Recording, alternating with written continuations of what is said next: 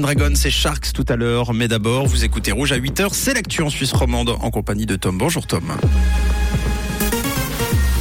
Bonjour Mathieu, bonjour à tous. Au sommaire de l'actualité, un conseiller d'État fribourgeois se dérobe avec une dette de 10 000 francs. Kiev dément les accusations de sabotage des gazoducs Nord Stream et une journée avec un peu de pluie annoncée pour aujourd'hui.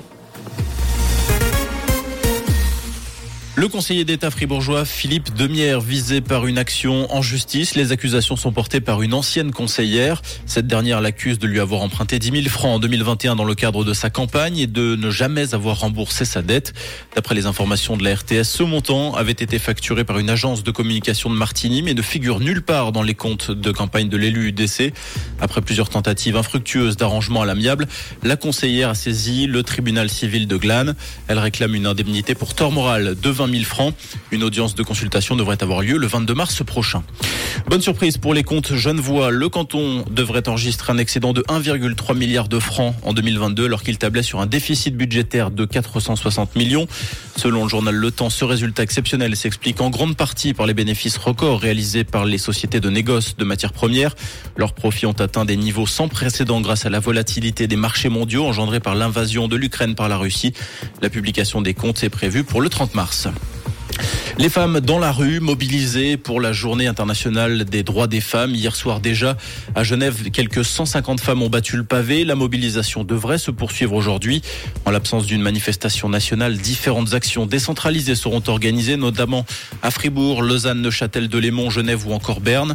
Pour la coordination romande de la grève féministe, cette journée sera l'occasion de protester contre les injustices, les inégalités et les discriminations, mais surtout de lancer un appel pour une nouvelle grande grève féministe le 14 juin. Kiev dément être à l'origine du sabotage des gazoducs Nord Stream en mer Baltique. Pour rappel, le 26 septembre dernier, quatre énormes fuites de gaz précédées d'explosions sous-marines avaient été détectées sur des gazoducs reliant la Russie à l'Allemagne, toutes dans les eaux internationales. Le New York Times impute cette attaque à un groupe pro-ukrainien sur la base d'informations obtenues par le renseignement américain. De son côté, Kiev nie ces allégations. Le conseiller de Volodymyr Zelensky a déclaré sur Twitter que l'Ukraine n'avait rien à voir avec l'accident de la mer Baltique et n'avait aucune information sur des groupes de sabotage pro-ukrainien. Du nouveau dans l'affaire des quatre Américains enlevés dans le nord du Mexique. D'après les autorités, deux d'entre eux ont été retrouvés morts suite à un malentendu entre les ravisseurs. Les deux autres ont été retrouvés sains et saufs. Un homme était blessé par balle et à une jambe et une femme était indemne. Ils ont été remis aux autorités américaines. Les victimes se seraient rendues au Mexique pour acheter des médicaments avant d'être visées par des tirs et enlevées. En football, Chelsea s'est qualifié pour les quarts de finale de la Ligue des Champions. Le club anglais s'est imposé 2-0 face à Dortmund et après avoir perdu 1-0 au match aller.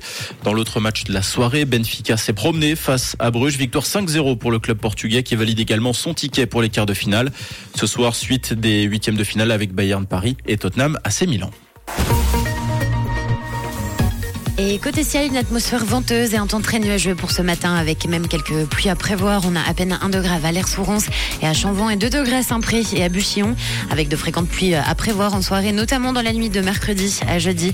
Et puis toujours euh, du vent sur la région et quelques légers rayons de soleil peut-être euh, également euh, à prévoir en vallée. Un très beau mercredi et une belle route à l'écoute de rouge. C'était la météo, c'est rouge.